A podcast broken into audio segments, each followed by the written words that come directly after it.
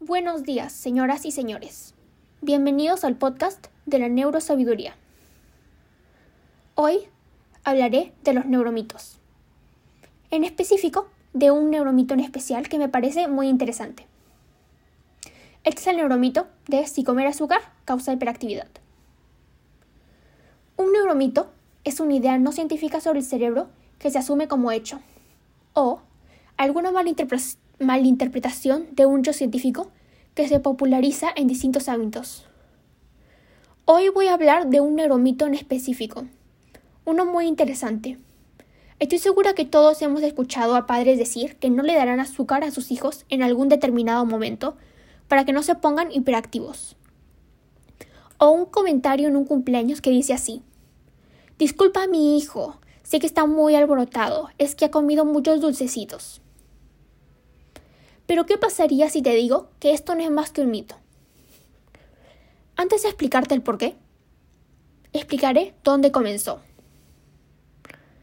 En los años 70, mientras investigaba los efectos de la dieta sobre la cognición, había algunos científicos que se preguntaron si el azúcar tendría alguna influencia en el desarrollo del trastorno por déficit de atención.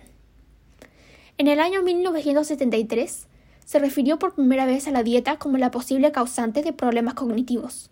Los alimentos que fueron el enfoque del estudio fueron el azúcar, los colorantes y otros aditivos.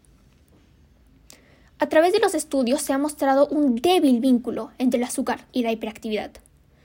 Sin embargo, el mito se propaga a través de las historias de los papás y los profesores que cuentan cómo los niños son más hiperactivos después de consumir azúcar.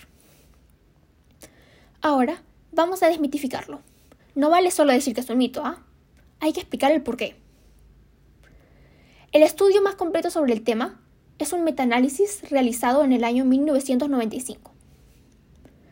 Los autores de este ensayo buscaron la mejor información, la combinaron y la volvieron a analizar.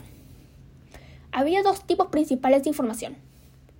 Una era la que se denomina estudio doble ciego, los investigadores le daban azúcar a un grupo de niños y un placebo a otro grupo de niños. Ni los investigadores ni los padres sabían quién había recibido azúcar y quién había recibido un placebo.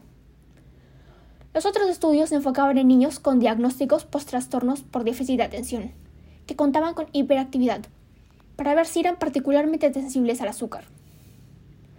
El resultado de los estudios y del metaanálisis fue claro. El azúcar no causa hiperactividad no afecta la conducta ni la capacidad cognitiva. Para finalizar, conocerlo sobre los neuromitos, no solo este, sino varios más, nos ayuda a tomar mejores decisiones en cuanto a cómo relacionarnos con niños y el enfoque que le damos a la crianza y a la educación.